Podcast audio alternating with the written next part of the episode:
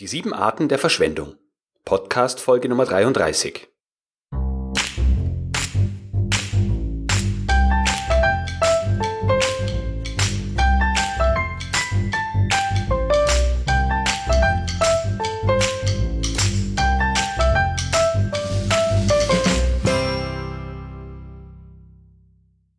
Herzlich willkommen zu einer neuen Episode des Podcasts Qualitätsmanagement on Air. In der heutigen Episode möchte ich mich den sieben Arten der Verschwendung widmen.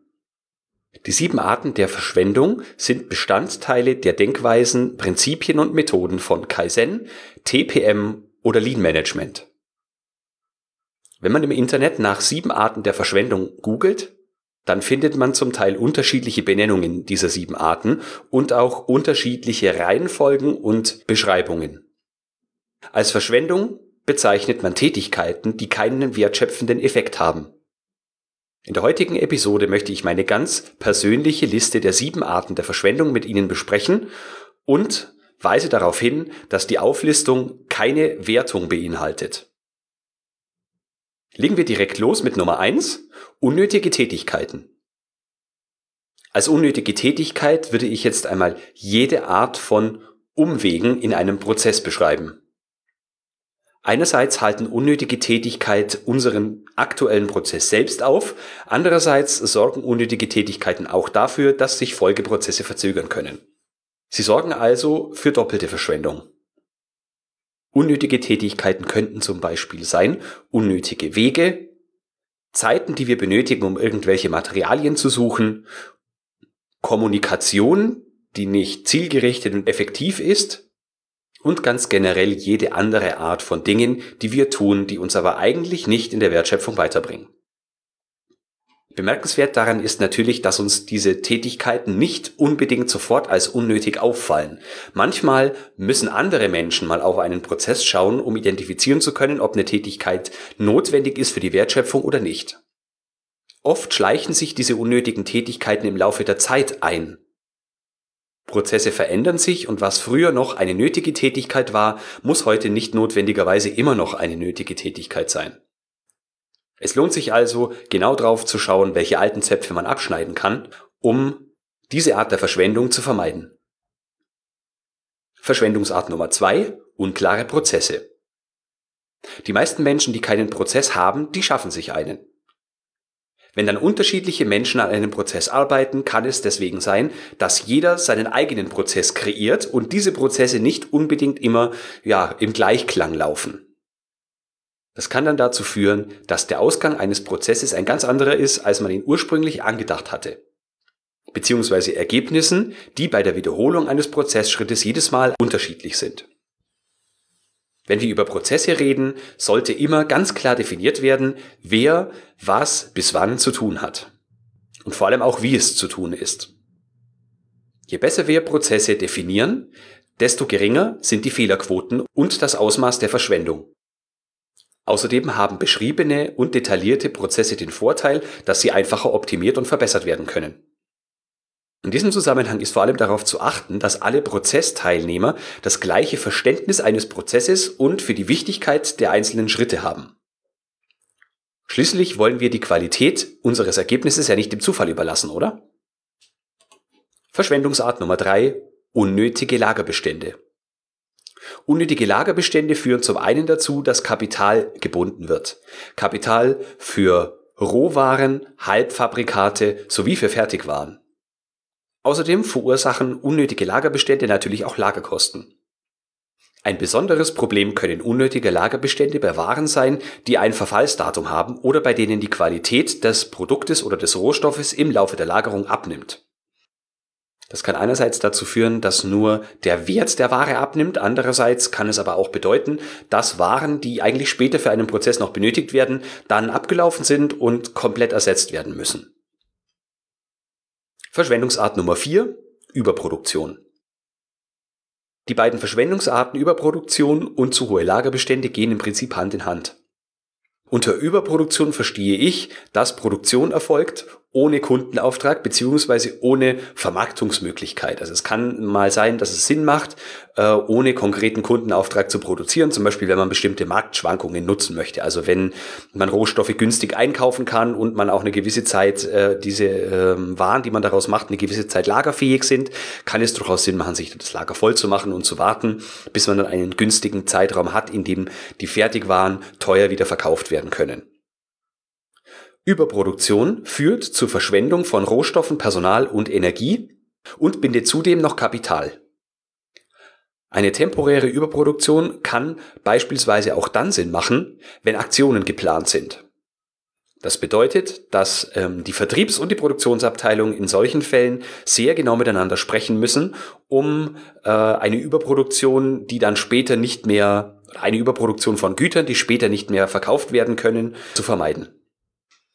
Auch hier wieder der Hinweis darauf, dass bestimmte Produkte eventuell eine begrenzte Haltbarkeit haben können. Also wenn wir überproduzieren, kann es bedeuten, dass diese Überproduktion später dazu führt, dass Produkte verworfen oder zu einem günstigeren äh, Preis verkauft werden müssen. Außerdem müssen die produzierten Güter ja irgendwo gelagert werden und verursachen auch hier Lagerkosten. Ein weiterer Effekt, der entstehen kann, ist, dass das Angebot die Nachfrage übersteigt und äh, die Waren dann eben nur zu einem geringeren Preis verkauft werden können, wenn wir den Zwang haben, äh, Ware noch während einer gewissen Zeit abzuverkaufen. Also wenn wir zum Beispiel an Stahl denken, dann haben wir da eine relativ lange Möglichkeit, das zu lagern. Das geht nicht so schnell kaputt. Ähm, anders wäre es jetzt zum Beispiel bei Lebensmitteln oder anderen Gütern, die eben ein bestimmtes Datum des Verbrauchs haben. Verschwendungsweg Nummer 5 Wartezeiten. Unter Wartezeit verstehe ich zum einen die Wartezeit, die man in einem bestimmten Prozessschritt hat und zum anderen die Wartezeiten, die dadurch in Folgeprozessen verursacht werden. Wartezeiten haben eine sinkende Produktivität bzw. einen sinkenden Wirkungsgrad des Unternehmens zur Folge. In der Zeit, in der wir auf etwas warten, könnte auch ein sinnvollerer und wertschöpfender Prozess laufen, ähm, ja, und uns ähm, und uns dabei helfen, unsere Unternehmensziele zu erreichen. Außerdem wird meistens während Wartezeiten nichts anderes Sinnvolles gemacht, sodass Personal gebunden wird und sich nicht an der Wertschöpfung beteiligt.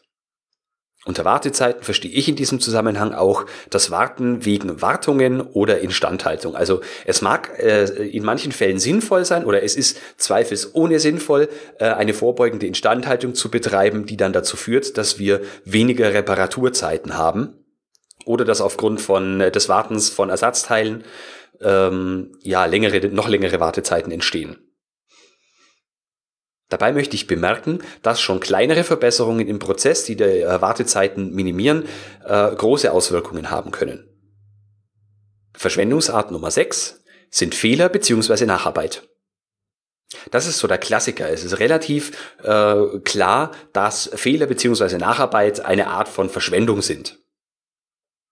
Die Folgen von Fehler bzw. notwendiger Nacharbeit sind, dass Ware nicht oder nur zu einem geringeren Preis versendet werden kann. Weitere Möglichkeiten der Verschwendung in Anführungsstrichen, nämlich indirekte Kosten, könnten sein, dass äh, mangelhafte Ware zu Regressansprüchen führt, Garantieleistungen fällig werden, wir Rabatte geben müssen und so weiter. Wir können in der Folge auch Retouren von Kunden haben, die dann wiederum Logistikkosten verursachen, wir die beschädigte Ware irgendwo lagern und nachbehandeln müssen. Eventuell müssen wir Ware auch komplett verwerfen und es entstehen dadurch auch noch Vernichtungskosten. Wenn fehlerhafte Ware zu Kunden kommt, entsteht außerdem das Risiko von Reklamationen, was langfristig dann unser Image schaden kann. Verschwendungsart Nummer 7 und damit die letzte in dieser Aufzählung ist der ineffiziente Transport. Dabei unterscheide ich zwischen dem Transportweg und dem Transportmittel. An dieser Stelle muss man sich die Frage stellen, was bedeutet denn genau Effizienz im Transport? Ich differenziere zwischen Kosteneffizienz und Zeiteffizienz. Nehmen wir als Beispiel den Unterschied zwischen Seefracht und Luftfracht. Im Allgemeinen ist pro Stück gerechnet die Seefracht deutlich günstiger als die Luftfracht, wohingegen die Luftfracht aber meistens deutlich schneller ist. Nicht für jede Art von Gut ist jede Art von Transportmittel auch geeignet. Deswegen ist es von entscheidender Bedeutung, dass wir für jeden Zweck des Transportes auch das richtige Transportmittel und den richtigen Transportweg wählen.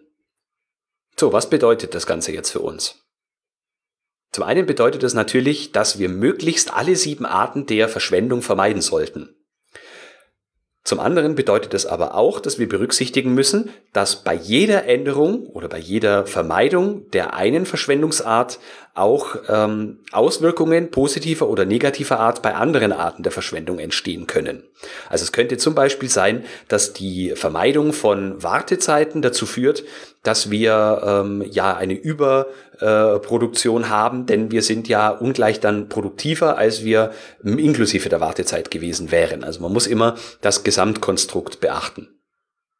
Außerdem, wenn wir Prozesse ändern, hat das natürlich auch Auswirkungen auf die gesamte Wertschöpfung und kann wiederum die anderen sechs Arten der Verschwendung auch ähm, ja, beeinträchtigen.